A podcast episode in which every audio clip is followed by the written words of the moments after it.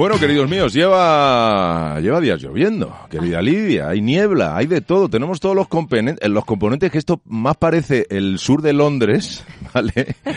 que, que Madrid Sur. Oye, y hay en algún sitio en el que ha nevado también, ¿eh? Es verdad. Alguna carretera Mm. hay. Y hablando de estas inclemencias meteorológicas y de conducción en carretera, tenemos a José Lagunar, miembro de Auto FM y experto en seguridad vial. ¿Qué tal estás?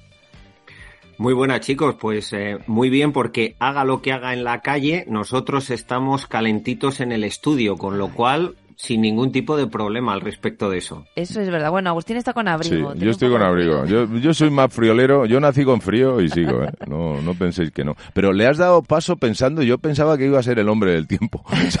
diciendo, hay adversidades climatológicas, José Laguna, avánzanos el estado. ¿Qué tío más? Pues lo podría hacer, ¿eh? Podría José hacer puede hacer lo que quiera, vamos, lo que quiera. Pero bueno, vamos a hablar de eso, sobre todo de la conducción eh, con condiciones climatológicas adversas, José. Bueno, a ver, cuando hay, cuando llueve, cuando nieva, cuando hay hielo, especialmente, hay tres factores en la seguridad vial que cambian mucho. Pero incluso cayendo cuatro gotas, cambian los tres factores de la seguridad vial. Primero, el factor vía, ante el que nosotros poco podemos hacer. Y es que cuando llueve y cuando nieva, ni te cuento, uno, aumenta la distancia de frenado, con lo cual tenemos que dejar mucho más distancia con el coche que nos precede. Y dos, se reduce mucho el agarre, con lo cual, si vas en una curva un poquito pasado, la probabilidad de que eso se convierta en, en impacto es muchísimo mayor.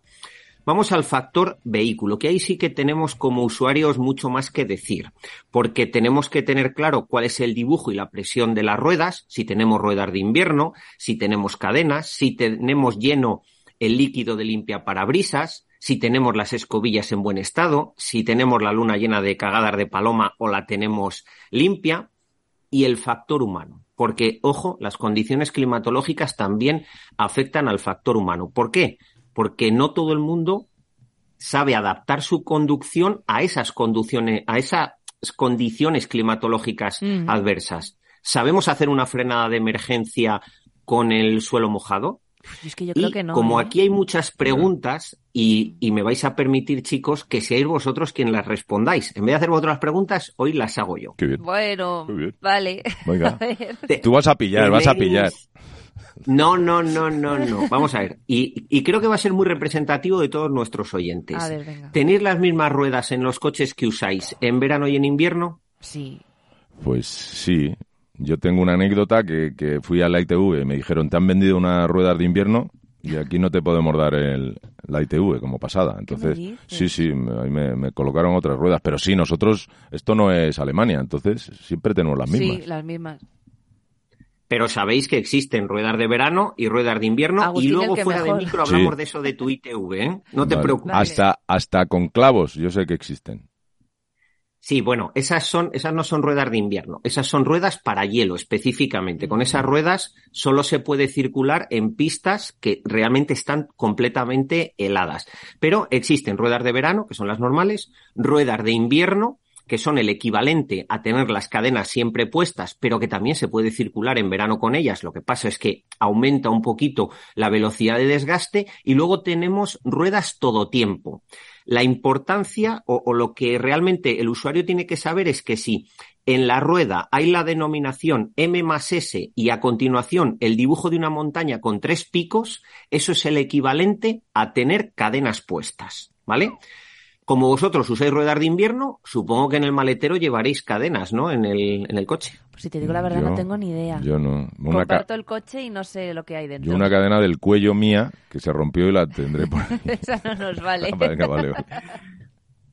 Bueno, pues eh, con independencia de que hagamos trayectos cortos o largos, mm, tenemos un antecedente hace poco con Filomena, sí que es bueno que en los meses de invierno tengamos unas cadenas, ojo, que sepamos que son de la talla de nuestras ruedas, porque no todas las cadenas valen para todas las ruedas, las hay metálicas o las hay de tela, que son, ocupan muchísimo menos y son más sencillas de colocar. Pero todo el mundo debería tener en los meses invernales siempre unas cadenas en el maletero.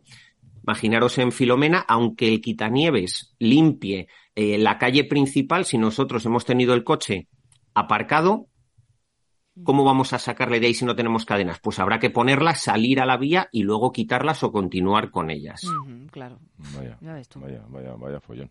Vaya follón. ¿Sabéis que en, en invierno, sobre todo tú, Agustín, que haces muchos kilómetros de, de- de punta a centro de España, hay colores que te dicen el estado de la carretera y cuándo puedes circular por ella, cuándo no y cuándo tienes que poner cadenas? No tengo ni idea. Yo lo que utilizo es el Google Maps y cuando está rojo es que hay atasco. Y cuando está marroncete es que hay coche, pero bueno, se, pero que todavía se se medio puede circula, sí. Pues eh, has dado la clave. Cuando una carretera tiene la señalización roja, no en Google Maps, sino en la señalización de la propia carretera, quiere decir que no puede haber camiones, no puede haber autobuses circulando y que los turismos que circulen tienen que hacerlo siempre con cadenas, con cadenas o con esos neumáticos de invierno que hemos comentado antes. Ojo, y que incluso en autovía la velocidad máxima es 30 kilómetros por hora. Bueno, Bueno, bueno. Vale. A ver, vamos a seguir con las ruedas que son muy importantes. ¿Cada cuánto revisáis la presión de los neumáticos y la profundidad del dibujo? Eh, eso lo hace la persona con la que comparto el coche. Pero lo hace, lo hace. La presión sí, lo de los dibujos yo creo que no. Eso no lo he hablado yo con él. Sí. Cada 15 días. ¡Ah! Claro, claro. A ver si cuela. Muy bien, mentiroso. muy bien, Agustín.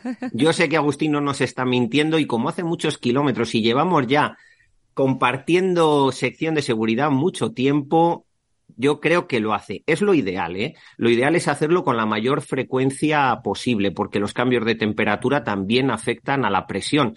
Y un tema importante, no tenemos que mirar solo el dibujo en la parte de fuera de la rueda, porque a lo mejor tenemos el coche que pisa mal o que hemos cogido un bache se ha hecho un bollo, hay que mirar también por dentro, porque hay coches en los que por dentro hay un golpe, están las ruedas en los alambres y por fuera parece que están realmente bien. Con lo cual, sobre todo en las ruedas delanteras, cuando aparquemos, de vez en cuando dejar la rueda completamente girada para simplemente eh, con una eh, con una revisión visual poder ver si el dibujo al menos es homogéneo. Pues bueno, y llega la a- madre del cordero. Sí. Vamos a tener que hacer una segunda parte, José, que Sí. se nos va el tiempo. José, que nos quedamos sin ruedas. Bueno, bueno, pues No, no, lo dale, que dale. vosotros me digáis. Si, Dale. si queréis hacemos segunda parte o si no me decís si habéis hecho alguna vez un curso de conducción segura. No, Yo no. la verdad es que. Y, se- y seguro que tendríamos que hacerlo. Sí, seguro. Totalmente. Todos deberíamos hacer cada 10 años como mucho un curso de conducción segura. Pues don José Lagunar, muchísimas gracias. Volvemos la próxima semana con más, más disgustos que nos das, porque es que no hacemos nada bien, macho. No, no, al contrario, sois el reflejo de que a veces las cosas no se hacen bien simplemente porque no se saben hacer mejor, pero una vez que se tiene la información ya todos los oyentes de Onda Cero Madrid Sur van a hacerlo fenomenal.